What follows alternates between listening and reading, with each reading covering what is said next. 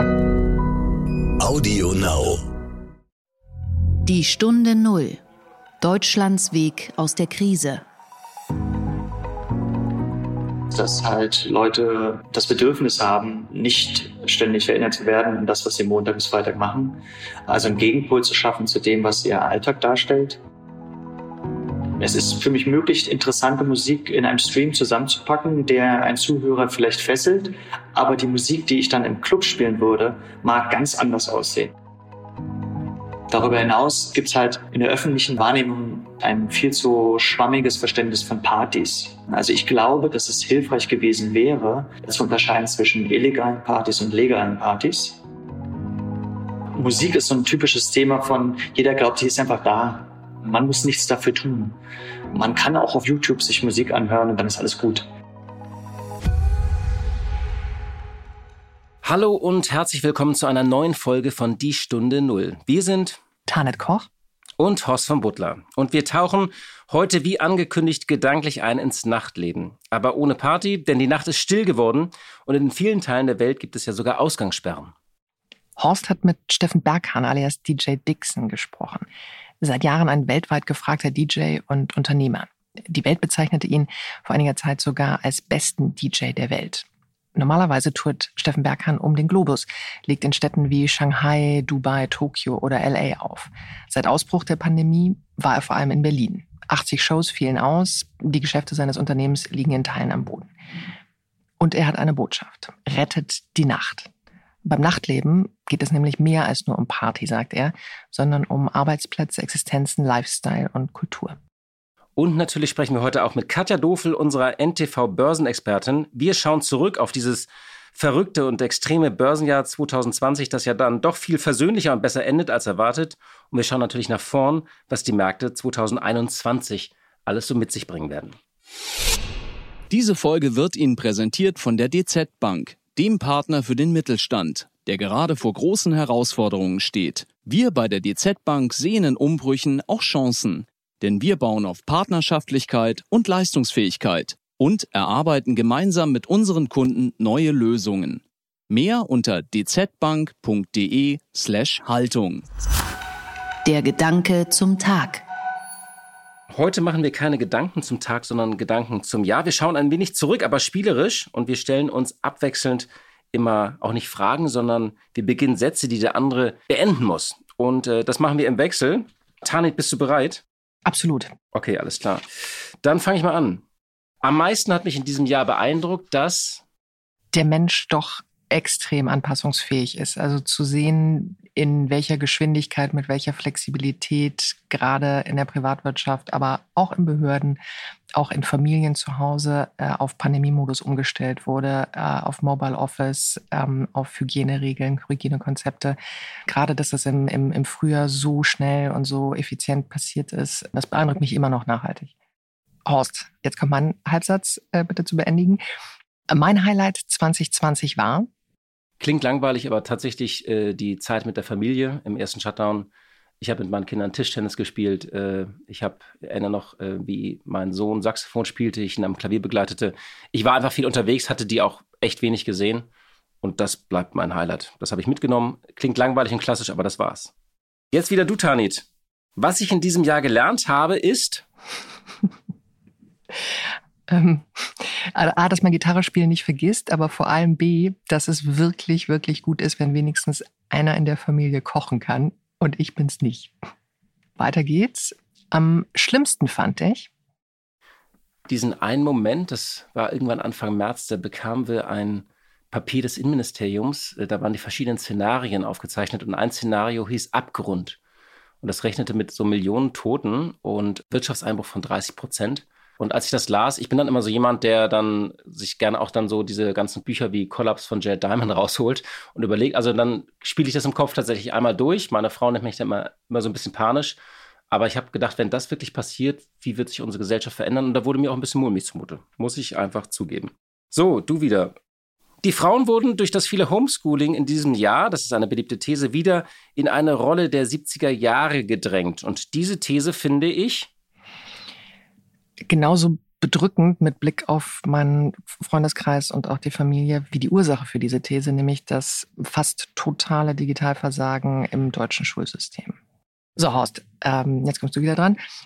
Gegen die Corona-Regeln habe ich verstoßen, als ich. Oh, das ist fies. Äh, krieg, kann ich da eigentlich Strafe, werde ich da zur Strafe verdonnert?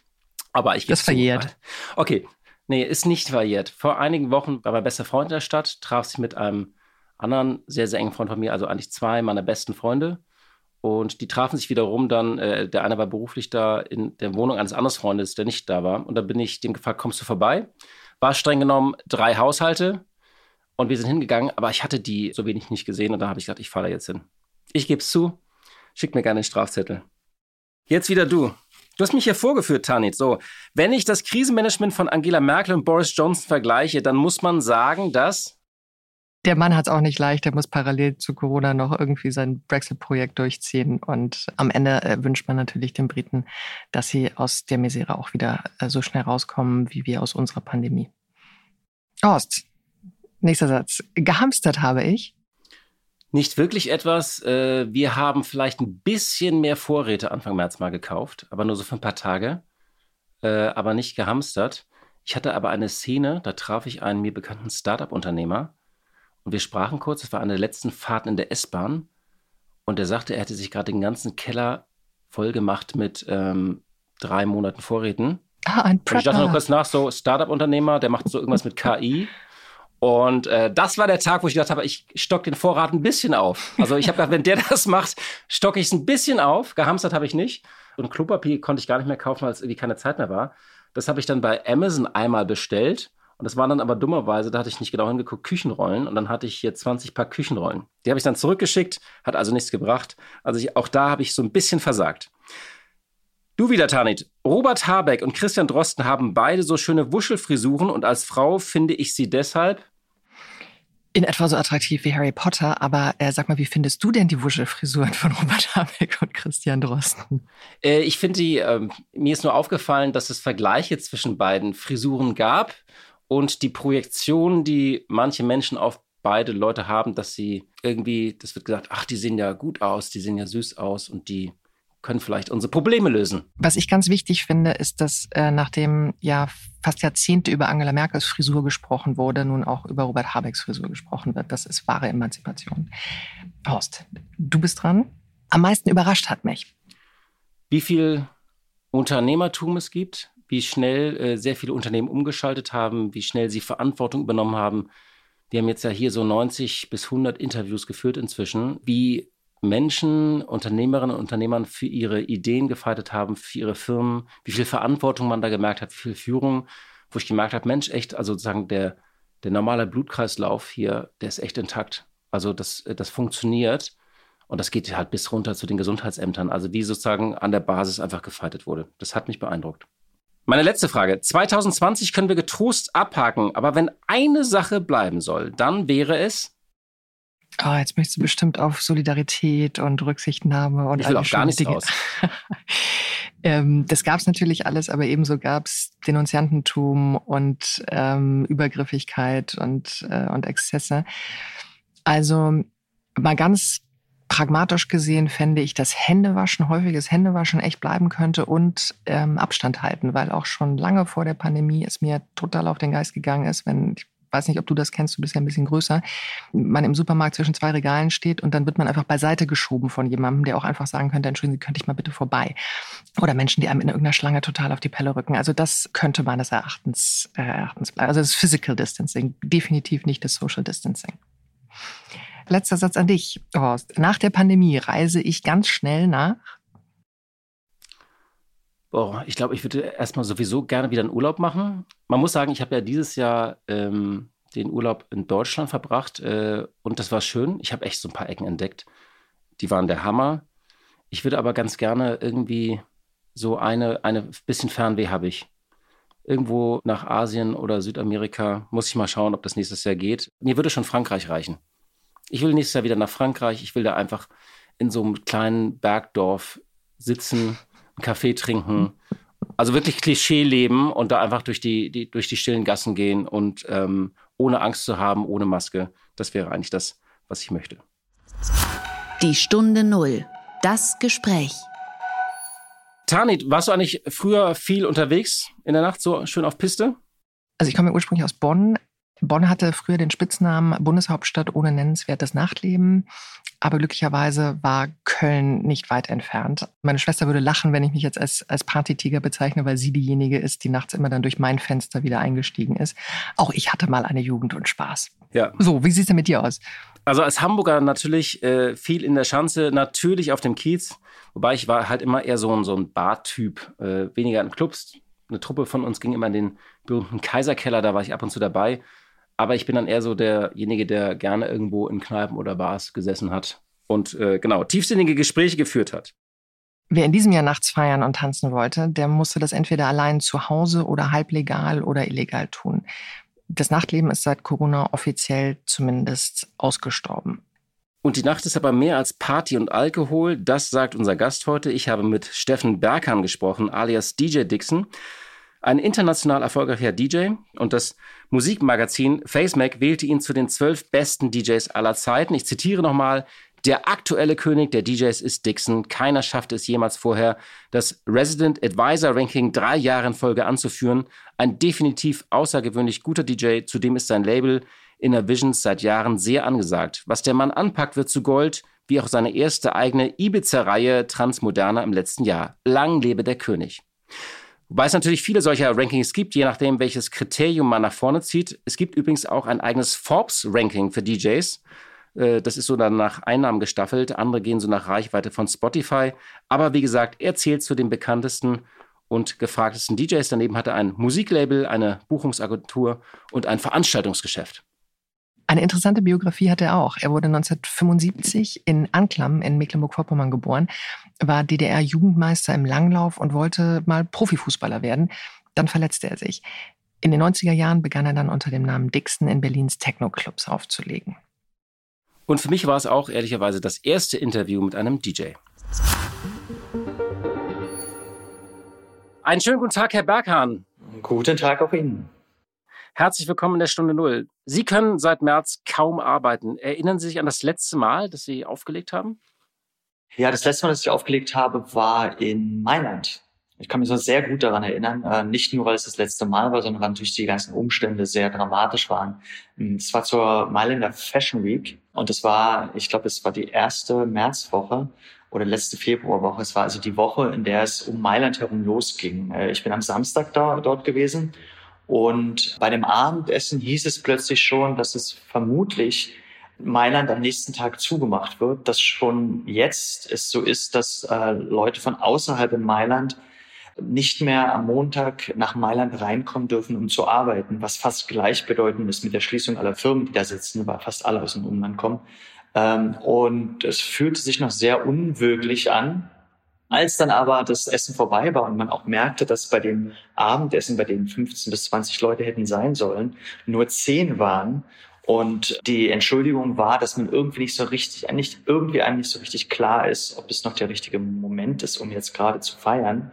Da wurde uns allen bewusst, dass das doch mehr ist, als man vielleicht glaubt. Beschreiben Sie vielleicht mal so ein bisschen Ihr Leben äh, vor Corona. Also Sie sind um die Welt gereist, Shanghai, Dubai, Tokio, Los Angeles und haben dort aufgelegt. Was war das für ein Leben? Können Sie das mal ganz kurz umreißen?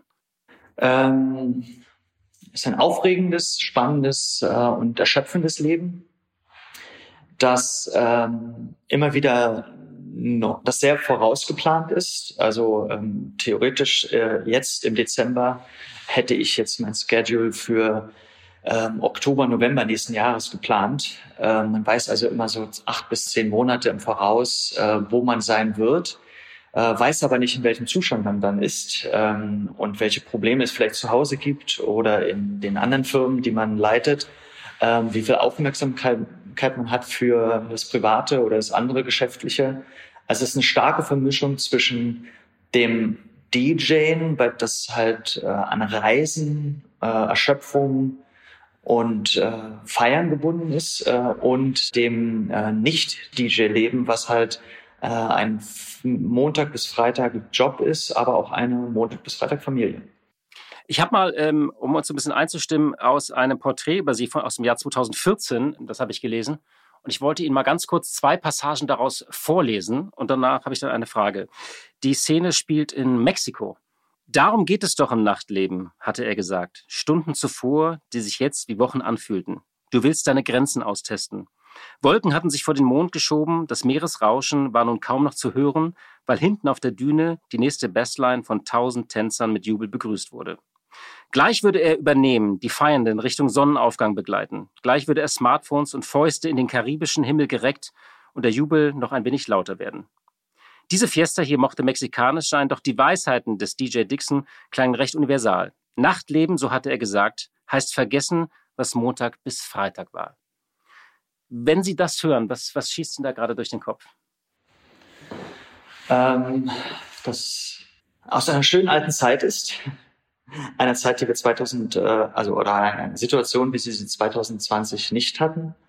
Und dass es ähm, aber noch immer so wäre, wären wir nicht so eingeschränkt worden, wie es notwendig ist aufgrund der, äh, der Pandemie, in der wir uns befinden. Mm, ja, das sind die ersten zwei Sachen, die mir an den Kopf schießen dazu. Aber wird es so wieder? Das kommt doch zurück. Also sind Sie zuversichtlich, dass es wieder genauso wird, wie in Mexiko gerade beschrieben? Ähm, naja, es gibt ja ein paar Konstanten, die da drin sind. Ähm, die eine ist, dass halt Leute das Bedürfnis haben, äh, nicht ständig erinnert zu werden an das, was sie Montag bis Freitag machen. Äh, also einen Gegenpol zu schaffen zu dem, was ihr Alltag darstellt. Ähm, und ich glaube, dass das auf jeden Fall wieder sein wird. Die Frage ist, ob das die Strukturen, die aufgebaut waren, um das zu ermöglichen, noch da sein werden. Und ob die Leute, die auch ihr Leben teilweise damit verbracht haben, Veranstaltungen so aufzuziehen, dass die Leute das eben genießen können, ähm, diese Zeit durchhalten konnten. Ob andere Leute in die Bresche springen, ob äh, das alles kleingeschrumpft wird, ob es alles, weil es kleingeschrumpft ist, teurer wird und die Leute sich nicht mehr leisten können. Also es gibt sehr viele, ähm, äh, sehr viele Sachen, die einen fragen lässt, wie es weitergehen wird. Aber die Gewissheit ist da, dass es weitergehen wird.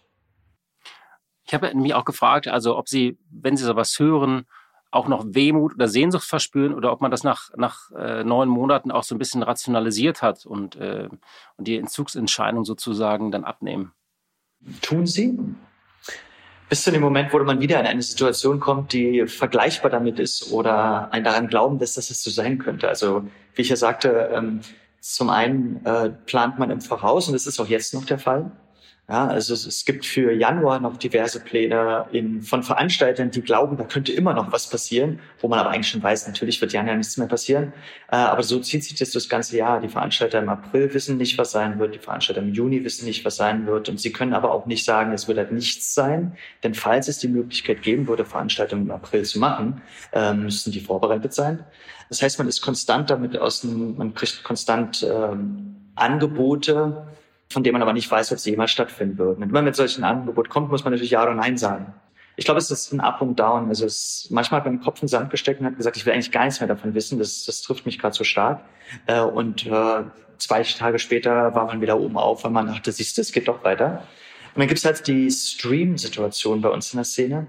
Also die Möglichkeit, dass ähm, DJs ihre Musik vor einer Kamera performen und Leute sich das dann zu Hause anschauen. Und für diese Situation muss man sich natürlich mit seinem Job auseinandersetzen, muss Musik suchen ähm, und auch versuchen, mit dem, was man da äh, vorträgt, eine Geschichte zu erzählen, die sinnvoll ist, weil darum geht es ja mal beim Auflegen.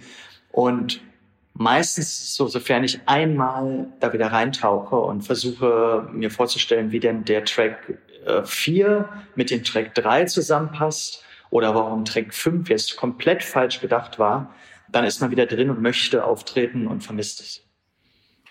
Geht das? Also, ähm, also zum Beispiel in der klassischen Musik gab es ja so Kammerkonzerte, Künstler sind aufgetreten, haben YouTube-Videos eingespielt. Geht das als DJ überhaupt und haben Sie das auch gemacht? Also wenn da keine Menge ist, die man so hochkochen kann? Nee, es ist, also die Erfahrung ist jetzt noch nicht lange genug, um das wirklich beurteilen können, ob es geht, ob man sich darauf einstellen könnte. Mir fällt es aber extrem schwer immer noch. Ähm, viel Zeit ist vergangen und äh, es, es fällt mir auch schwer, vor dem Publikum aufzutreten, weil im Sommer gab es ein, zwei Situationen. Ähm, aber das ist ähm, also das Feedback der Leute und auch die Möglichkeit, das, was man tut, äh, ein, in einer in einem äh, Raum, egal ob drin oder draußen, zu hören, die Musik auch zu fühlen, durch die große Anlage, die da steht. Und daraus folgen die Bewertungskriterien zur Musik zu verändern. Manchmal denkt man, der, der Track 4 ist, äh, da werden alle die Arme in die Luft reißen, äh, dann tun sie dann aber nicht. Und der total versponnene äh, Track, bei dem alle sich fallen lassen, ist vielleicht eher ein Track, wo alle zur Bar gehen. Ähm, also all diese Erkenntnisse, die man dann sammelt, wenn man Musik wirklich performt, die fehlen jetzt komplett. Und ich, es ist für mich möglich, interessante Musik in einem Stream zusammenzupacken, der ein Zuhörer vielleicht fesselt. Aber die Musik, die ich dann im Club spielen würde, mag ganz anders aussehen. Und das nachzuvollziehen gerade ist fast nicht möglich. Was haben Sie denn eigentlich überhaupt äh, seit dem ersten Shutdown im Frühjahr gemacht? Also Sie haben eben angedeutet, eine Veranstaltung hatten Sie im Freien, aber was haben Sie sonst gemacht? Der erste Lockdown und die Folgezeit hat erstmal dazu geführt, dass man sich sehr viel aufs Private konzentriert hat. Also alleine ähm, meinen Sohn zu unterrichten, äh, es war eine, eine Aufgabe, der ich nicht gewappnet war, mit der ich erstmal umgehen musste. Hoffentlich besser, mehr schlechter als recht, dachte ich ursprünglich, dann ist es aber besser geworden. Ähm, die zweite Situation ist, dass man sich irgendwann sagt, ja klar, es wird vorbei sein und man bereitet sich das darauf vor und ähm, dieser Zustand, in dem man sich jetzt befindet, der braucht, der braucht es nicht, dass man sich dafür einen Ersatz äh, besorgt, sondern man blickt voraus auf das, was wieder kommen wird. Die Zeit ist aber irgendwann so lang geworden, dass einem klar wurde, man muss auch äh, etwas tun, um das, was Leute vielleicht vermissen, äh, digital abzubilden und sich Konzepte dafür zu überlegen. Der erste und der einfachste Schritt war, Schritt war es eben, DJ-Streams äh, zu, zu machen. Aber es gibt eben auch viele Sachen, die das Clubleben ausmachen, die im digitalen Sinn haben, aber für das keine Strukturen bisher geschaffen äh, sind. Und diese Strukturen aufzubauen, das war so einer der Kernaufgaben, die wir uns jetzt gerade im Team hier gesetzt haben. Ähm, und für Sachen, die uns vielleicht auch schon vorher klar war, für die man aber nicht so richtig Zeit hatte oder deren Notwendigkeit man nicht so richtig sah und äh, die sehr zeitintensiv sind und die Konzepte durchzudenken, teilweise auch kostenintensiv. Ähm, und man hat immer wieder Ausreden gefunden, warum doch alles so, wie es jetzt gerade aktuell ist, das das höchste der Gefühle ist. Ähm, und als einem das weggenommen wurde, hat man sich eben auch für andere Sachen plötzlich stärker interessiert als vorher. Diese Folge wird Ihnen präsentiert von der DZ Bank, dem Partner für den Mittelstand.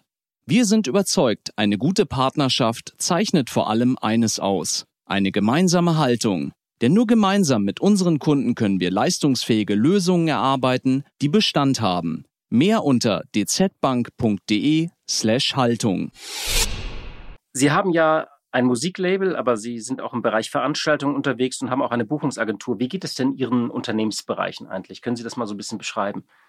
Ja, also es geht denen äh, sehr viel, sehr unterschiedlich. Ich glaube, in, in, den verschiedenen Firmen sind zwischen 20 und 30 Leute angestellt, teils Vollzeit, teils Teilzeit.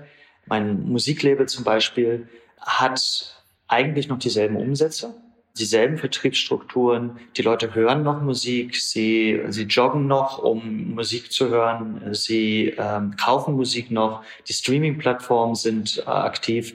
Ähm, es hat eigentlich nicht so viel äh, verändert. Was auch bedeutet, dass die Angestellten sehr ähnliche Arbeit, teilweise von zu Hause dann äh, mehr, Homeoffice natürlich ein starkes Thema für uns, aber letztendlich haben sie gearbeitet und haben fast denselben gearbeitet, was sie vorher gemacht haben. Ähm, dasselbe gilt für den Vertrieb, den wir besitzen. Ähm, also auch da war die, hat sich die Angestelltenarbeit äh, und der Umsatz fast nicht verändert. Die zwei anderen Firmen, die wir besitzen, zum einen Veranstaltung als auch Management Booking, da sieht es ganz anders aus. Also es wird nichts aufgebaut, es wird nichts gebucht, es wird nichts dafür getan, dass eine Veranstaltung wirklich stattfinden kann. Die Arbeit für die Angestellten ist fast nicht da. Die Einnahmen sind auch nicht da. Die Booking- und Management-Agentur hingegen, die die DJs dahin verbucht, dass andere Leute zu anderen Veranstaltern äh, verbucht, die hat fast, die hat mehr Arbeit, nicht fast, sondern die hat mehr Arbeit, teilweise doppelt so viel Arbeit, weil eine Veranstaltung, die im August stattfinden sollte, konnte im August nicht stattfinden. Dann wurde sie verschoben auf den September. Dann wurde überlegt, ob man das im Dezember vielleicht machen könnte. Und es wurde im Prinzip dasselbe Booking viermal verschoben, viermal die gleiche Arbeit ähm, immer wieder ein Austarieren, ob man denn überhaupt daran weiterarbeiten sollte. äh, was das für den Veranstalter bedeutet, wenn er ähm, das viermal verschieben muss, immer wieder nicht aufmachen kann. Äh, kann man die Arbeit, die man macht, dann vierfach abrechnen? Natürlich nicht. Ist ja eine, man ist ja da im selben Boot.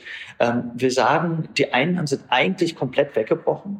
Die Arbeit hat sich aber fast mehr als verdoppelt das aufzufangen ist halt äh, extrem schwer und die, natürlich der tragischste Bereich dieser, dieser des Firmengeflechts, äh, das, ist, das da bei uns existiert. Teilweise sitzen die Personen auch im gleichen Büro. Auch die Unterscheidung zwischen, äh, zwischen jemand, der wirklich komplett voll bezahlt wird, keine Kurzarbeit beantragt hat, zu einer Person, die Kurzarbeit beantragt hat, weniger da ist, eine Person, die gar nicht mehr da ist. Äh, das sind alles äh, auch äh, zwischenmenschliche Sachen, die extrem schwer zu handeln sind. Haben Sie denn Hilfen bekommen eigentlich? Also es gibt ja ähm, umfangreiche Hilfen für die Veranstaltungsbranche, auch äh, neben der Gastronomie, also im ersten Teil, aber auch jetzt in den, äh, im zweiten Teil ab den sogenannten Novemberhilfen. Ja, also es, äh, wir haben Hilfen bekommen. Es war erstmal schön, dass es Hilfen gab. Ich glaube, wir sind ja ein sehr, wir sind ja international agierende Firmen und es gibt andere Länder, in denen äh, es eigentlich komplett gar keine Hilfen gab. Darüber kann man sich in ersten, im ersten Moment erstmal nicht beschweren. Allerdings wird öffentlich halt immer ein anderes Bild dargestellt als das, was wirklich passiert. Viele der Hilfen, die vielleicht gut gedacht waren, sind viel schlechter angekommen, als sie dann äh, ausgeschrieben waren. Äh, es gab viele äh, Fallstricke und äh, sehr oft ist ein Drittel des Geldes, das man erwartet hat, letztendlich äh, verfügbar gewesen, was immer noch mehr als nichts ist, das ist richtig. Ähm, aber bei einer besseren Planung sowohl in der schnellen, nachdem es die ersten schnellen Hilfen gab, äh, gab auch die hätte man ja rückwirkend äh, korrigieren können, als auch jetzt langfristig bezogen auf die Novemberhilfe oder auch zukünftige Hilfen, ähm, hätten wir uns ganz klar ein branchenspezifischer Hilfen ge gewünscht, die uns äh, mehr unter die Arme greifen, als es getan haben. Haben Sie denn Verständnis für diese Maßnahmen? Also Sie haben ja, Sie gehören ja zu der Branche, die quasi seit März ein weitestgehendes Berufsverbot haben oder, oder also, also Sie können einfach nicht arbeiten. Haben Sie trotzdem Verständnis und Sie sagen, ja, ich weiß ja, das Nachtleben, das sind Superspreader-Events, äh, dicht, Schweiß, Feiern, Alkohol, dass das nicht geht oder äh, haben Sie da kein Verständnis? Ja, also pauschal geantwortet, natürlich haben wir ein Verständnis. Ja, also ähm, ich glaube, es gibt wenig Leute bei uns in der Szene, die glauben, dass man äh, einfach hätte so weitermachen können. Ja, es ist total klar. Aber wenn man ins Detail geht, dann gibt es dann schon einiges Kopfschütteln, weil vergleichbar auch zum Beispiel mit der Gastronomie, es wurden so viele Sachen getan, um Events äh, sicherer zu machen. Zu denen wurde man verpflichtet, man wurde aufgefordert, Sachen zu machen, man hat Geld für Sachen ausgegeben ähm, und äh, letztendlich hat das alles äh, nichts geholfen, es wurde trotzdem äh, geschlossen. Darüber hinaus ist es, gibt's halt in der öffentlichen Warnung immer äh, Wahrnehmung oder auch in der Argumentation öffentlich ein viel zu schwammiges Verständnis von Partys. Ja? Ähm, also ich glaube, dass es hilfreich gewesen wäre, äh, zu unterscheiden zwischen illegalen Partys und legalen Partys. Und das Fördern von legalen Veranstaltungen dazu geführt hätte, dass weniger illegale Veranstaltungen stattgefunden hätten, denn die haben zuhauf stattgefunden. Und die haben stattgefunden, weil es eben legal nicht mehr erlaubt war. Und äh, die Möglichkeit, legale Veranstaltungen stattfinden zu lassen unter den Auflagen, die gerechtfertigt sind, hätte verhindert, dass viel mehr illegale Partys stattfinden, die dann, glaube ich, viel mehr Schaden angerichtet haben, als es andersrum gewesen wäre. Alles das ist natürlich von mir nicht belegt, äh, aber auch von der anderen Seite nicht belegt. Wie schauen Sie denn ins neue Jahr? Also wir haben jetzt, wir starten jetzt in den harten Lockdown, das heißt, es ist bis hinter Januar, vielleicht bis Ende März. Andererseits gibt es einen Impfstoff. Wann, wann erwarten Sie eine Normalität? Wann erwarten Sie, dass Sie wieder vor 500.000, 2.000 Menschen, keine Ahnung, ähm, auflegen können? Hm. Ich erwarte es im nächsten Sommer. Ich erhoffe es mir schon ein bisschen früher. Vor März sehe ich nichts. Und also sprich, meine, mein, mein positivsten Blick nach vorne wäre so der April, äh, wenn also angefangen wurde zu impfen, wenn neue Systeme implementiert wurde, die äh, größere Sicherheit geben, Verfolgung, Nachverfolgung einfach gemacht wurde, endlich technische Lösungen gefunden oder technische Lösungen eingesetzt werden, die schon gefunden sind. Das ist ja auch so ein Knackpunkt, dass es viele Sachen gibt, die einsetzbar wären, aber es, oder ich weiß nicht, was die Gründe dafür sind, äh, das, da möchte ich mich nicht drin im Detail verlieren, aber viele Sachen einfach nicht äh, eingesetzt wurden, die eingesetzt werden hätten können. Ja, deswegen äh, glaube ich, dass es auf jeden Fall der Sommer wird ein Sommer sein, in dem wir wieder veranstalten können Ähm, wie die Veranstaltungen genau aussehen, das sei mal noch dahingestellt. Weil man darf immer nicht vergessen, dass es halt hier um eine Branche geht, wo es nicht anders ist als in anderen Branchen. 100 Prozent des Umsatzes sind nicht 100 Prozent Gewinn, sondern wir bewegen uns in einem Bereich, in dem es irgendeine Gewinnspanne von 15 bis 20 Prozent gibt. Und wenn 20 Prozent weniger Leute in einem Club erlaubt sind, dann muss der Club eigentlich gar nicht aufmachen. Das ist etwas, was halt recht, recht klar durch Maßnahmen in der Vergangenheit schon ähm, vorgeschrieben war. Das heißt, zum einen ist man bereit, in Kauf zu nehmen, dass weniger äh, Abstand existiert. Zum anderen bedeutet es gleichzeitig, dass man eigentlich kein, äh, keine Veranstaltung machen kann, weil der, ähm, die, die finanzielle Möglichkeit, das umzusetzen, einfach nicht gegeben ist. Nun gibt es ja so ein bisschen das Klischee, dass man sagt, äh, ja, die bekanntesten DJs der Welt, ähm, die sind ja eh alle sozusagen Millionäre, die können das durchstehen. Äh, ist das ein Zerrbild oder sagen Sie, na ja, persönlich kann man das schon durchstehen, äh, wenn man sozusagen da die Einnahmen wegbrechen? Wie würden Sie das, wie, wie blicken Sie auf, auf so ein, ein Bild? Ähm, also wie in jeder anderen Branche natürlich auch gibt es Leute, die sich mehr zurücklegen konnten als andere. Und das sind natürlich die, die am äh, gefeiertsten sind und am meisten unterwegs sind, also die großen Star-DJs. Ähm, nichtsdestotrotz äh, leben wir in einer Szene, die sehr nah beieinander ist. Es gibt einen starken Austausch untereinander, auch da vielleicht mehr als in anderen Branchen. Es gibt ein äh, starkes Gemeinschaftsgefühl und ähm, der Support, den eben kleinere Künstler bekommen sollten, kann leider nicht durch äh, eine Gewerkschaft oder sowas äh, formuliert werden, sondern es müssen Leute in die Bresche springen, die, die vielleicht eher gehört werden als andere. Das ist die eine Seite der ganzen Sache. Die zweite Sache ist, dass ähm, gerade die große Menge ähm, an Künstlern, die durch ihre Kunst äh, überleben, aber nicht äh, in der Lage sind, sich viel äh, zurückzulegen, die produziert die Musik, von der die großen Stars auch leben. Bricht das weg, dann können die großen Stars auch nicht mehr große Stars sein. Das heißt, es geht hier eigentlich darum zu zeigen, dass es äh, ein Geflecht ist, ich will jetzt nicht in Automobilzulieferern oder so reden, ja, das, aber dieses Bild ist vielleicht einfach verständlicher, um aufzuzeigen, dass es eben äh, eine, einen Riesenbereich an Leuten gibt, die, äh, denen es gerade nicht gut geht und die nicht in der Öffentlichkeit stehen. Und das sind Musikproduzenten, das sind kleinere DJs, das sind auch Veranstalter von, äh, von kleineren Veranstaltungen. Wie viele Studenten arbeiten in Nachtclubs, äh, äh um sich ihr Studium zu finanzieren? Wie viele Studenten strugglen jetzt gerade, ihre äh, Studiengebühren zusammenzubekommen oder eben äh, das, das, das ihr Leben zu ermöglichen in einer Stadt, in der sie studieren, in der sie eigentlich nicht geboren sind. Ähm, also es hängt so viel daran. Nicht umsonst sind wir, glaube ich, die sechstgrößte Industriebranche, die es gibt, die Veranstaltungsbranche. Ähm, aber wir haben niemanden, der für uns spricht. Wir sind nicht organisiert, wir, wir, wir betreiben keinen Lobbyismus oder können keinen Lobbyismus betreiben, so wie es andere machen. Ähm, deswegen ist bei allem, bei aller Größe, die wir haben und auch der Tatsache geschuldet, dass wir eigentlich sehr gesund gewirtschaftet haben in den letzten Jahren, dass es eigentlich äh, eine Branche ist, die nicht den Zug der Zeit verpasst hat und jetzt äh, vielleicht gefördert wird, ohne dass das gerechtfertigt ist. Gerade das zu sehen eben, dass man eigentlich keine Förderung braucht, wenn alles normal ist, das tut schon ein bisschen weh. Vielleicht zum Schluss noch die Frage, Sie haben an einem Projekt äh, teilgenommen. Die Kampagne heißt Save the Night und ähm, es gibt auch einen Film, äh, Nightlife on Mute. Und für diesen Film waren Sie in einem sogenannten Silent Room. Können Sie es mal kurz beschreiben, diese Erfahrung, wie das war? Ja, also es war äh, eine Erfahrung, von der ich vorher wusste. Ich bin also nicht äh, unverblümt da reingegangen und habe mich ein bisschen belesen gehabt. Und äh, wie oft bei solchen einschneidenden Erlebnissen ist es dann anders, als man denkt. Also es ist ein sehr großer Raum gewesen, der ähm, durch verschiedene technische Mittel sowohl nach außen als nach, innen hin äh, soundmäßig abgeschirmt war. Das bedeutet, äh, nichts kam von draußen rein, nichts konnte nach draußen raus und äh, es war absolute Stille. Stille, die dann einem Sachen hören lässt, äh, das Herz, äh, den Magen. Äh, es gibt Leute, leider was bei mir nicht so, ich hätte es gerne erlebt, die sogar Blutrauschen hören. Ähm, also es war sehr intensiv. Und es war gleichzeitig auch dahingehend komisch, dass man in de, der Raum, ich, ich, vermute mal, die Hörer, die das jetzt äh, nachvollziehen gerade, glauben, dass das ein relativ kleiner Raum ist, dreimal drei Meter vielleicht, aber es war letztendlich, glaube ich, zehnmal 15 Meter. Es war sehr hoch, sehr breit und diese Größe im Zusammenhang mit, man hat null Schall, man hört kein Geräusch. Das war sehr bedrückend.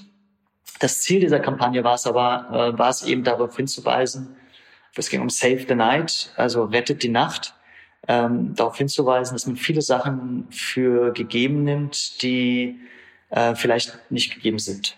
Ja, also Musik ist so ein typisches Thema von jeder glaubt, die ist einfach da. Man muss nichts dafür tun. Man kann auch auf YouTube sich Musik anhören und dann ist alles gut. Dass dem aber nicht so ist, sondern dass es eine Wertigkeit hat und dass das Nachtleben auch eine Wertigkeit hat, die nicht nur mit Saufen und Abstürzen in Zusammenhang zu bringen ist. Ähm, darauf sollte hingewiesen werden und es sollte, es ist ein Aufruf eben auch an Leute, die vielleicht nicht zwangsläufig aus der Szene sind, Ideen zu entwickeln, wie man denn neu anfangen kann ähm, weil wir, ähm, wir, wir auch aus anderen Bereichen sehen, manchmal braucht es ähm, Leute von außerhalb, um den Anschluss zu geben, um äh, im Inneren was zu verändern. Es gibt die Möglichkeit, Vorschläge einzureichen. Es gibt im Januar dann ein Gremium, das sich damit auseinandersetzt, äh, mit diesen hoffentlich viel, äh, mit der großen Anzahl an Vorschlägen, um dann ein paar Sachen auszusuchen, die vielleicht umgesetzt werden können.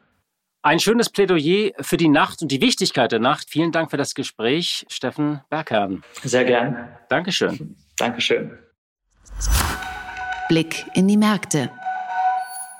Und zum letzten Mal in diesem Jahr schalten wir zu meiner Kollegin Katja Dofel, der NTV-Börsenexpertin in Frankfurt. Hallo, liebe Katja. Hallo, liebe Tanet, lieber Horst. Ich melde mich fast am Ende eines so aufregenden Börsenjahres, dass es für mich natürlich die größte Herausforderung ist, hier mal knapp zurück und knapp vorauszuschauen. Ich versuche es trotzdem.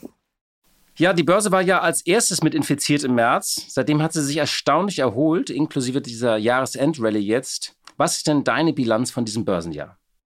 Corona hat natürlich auch die Börse fest im Griff gehabt, zumindest ab Mitte Februar. Vorher ist der DAX noch auf einen Rekord hochgeklettert und dann kam eben dieser absolut schnelle Crash in nur einem Monat etwa 40 Prozent runter, denn es hat sich um eine völlig neue Herausforderung gehandelt, eine weltumgreifende Pandemie. Es war ein großer Schreck, es gab große Unsicherheit für die Unternehmen, daher also ein sehr schneller Crash, aber dann auch eine unglaublich rasante Erholung. In nur acht bis neun Monaten hat der DAX sich jetzt wieder erholt, ist schon fast wieder auf Rekord, weil man eben sieht, es gibt zum einen keine strukturellen Probleme und zum anderen die Wirtschaft wird natürlich weiterlaufen und sie bekommt sogar von der Normalisierung und der anfangs unsanft angeschobenen Digitalisierung einen Schub. Diese Digitalisierung, die wird langfristig der Wirtschaft natürlich helfen. Der DAX im Übrigen ist natürlich langsamer unterwegs als die US-Indizes und auch als der kleinere Bruder MDAX. Beide DAX und MDAX sind übrigens mit gleichem Stand 1987 gegründet worden und an den Start gegangen, aber der MDAX hat mehr Werte und deswegen ist er schneller unterwegs. Zehn von diesen Werten werden im nächsten Jahr ja in den DAX aufgenommen und das dürfte dann ein kleiner Turbo sein. Wer sind Stand jetzt die großen Gewinner? Das sind natürlich die Corona-Gewinner Delivery Hero im DAX, HelloFresh, Shop Apotheke und der Online-Modehändler Zalando im MDAX.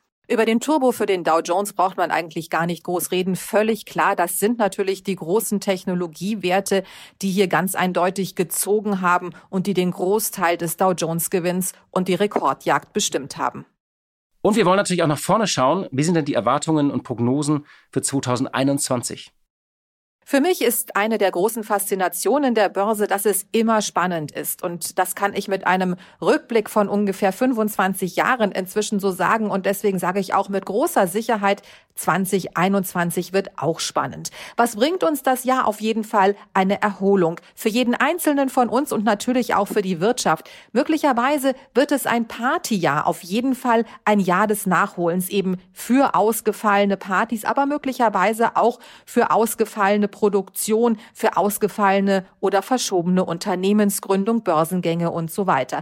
Was kann das Jahr mit sich bringen? Es gibt jetzt schon viel Konsum, teilweise Lieferprobleme. Es könnte also sein, das hört man immer wieder, dass doch eine Inflation kommt. Die kann aus verschiedenen Ecken kommen, eben auch über Verbraucherpreise. Und wenn die Nachfrage hoch ist, es eventuell Knappheiten gibt, dann wird das zu steigenden Preisen führen. Das könnte auch für Flugtickets gelten, weil sicherlich auch viele Reisen nachgeholt werden.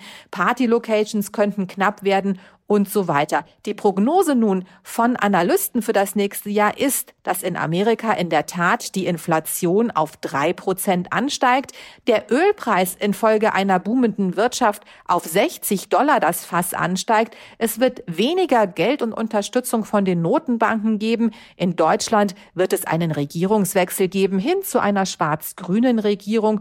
Und es wird natürlich die Erholung von der Pandemie geben und eine große Erleichterung und Normalisierung des Lebens im Frühjahr. Und die Börse wird das mitmachen. Infolgedessen werden wir auch hier neue Höchststände sehen. Ja, vielen Dank, liebe Katja, für deine Einschätzungen seit März Woche für Woche. Und äh, ja, wir hören dich im neuen Jahr wieder. Liebe Tanet, lieber Horst, wir haben das Jahr fast voll gemacht, zumindest mal drei Quartale. Es war toll, es hat Spaß gemacht. Ich freue mich auf viele weitere Börsensendungen und wünsche euch und allen, die uns zuhören, ein schönes Weihnachtsfest und einen guten Rutsch in ein gesundes Jahr 2021. Bis bald. Diese Folge wurde Ihnen präsentiert von der DZ Bank, dem Partner für den Mittelstand. So, liebe Hörerinnen und liebe Hörer, das war's für heute. Und am Dienstag haben wir noch einmal hohen Besuch hier in der Stunde Null. Der Bundesfinanzminister Olaf Scholz hat sich nochmal Zeit genommen und das Jahr mit uns Revue passieren lassen und gibt auch einen Ausblick aufs neue Jahr. Und wir haben ihn natürlich alles gefragt zu den Waffen auf dem Tisch im Frühjahr, dem Wumms aus der Krise, den Schulden, zum Wachstum haben wir gefragt, auch zu den Fehlern, die in dieser Pandemie vielleicht gemacht wurden. Und ob er eigentlich abschalten kann und wie er dieses Jahr Weihnachten feiert. Und jetzt wünschen wir Ihnen ein schönes Wochenende und wir hören uns hoffentlich am Dienstag wieder. Einen schönen vierten Advent und machen Sie es gut. Alles Gute. Die Stunde Null. Deutschlands Weg aus der Krise. Dieser Podcast ist Teil der Initiative Zeit, die Dinge neu zu sehen.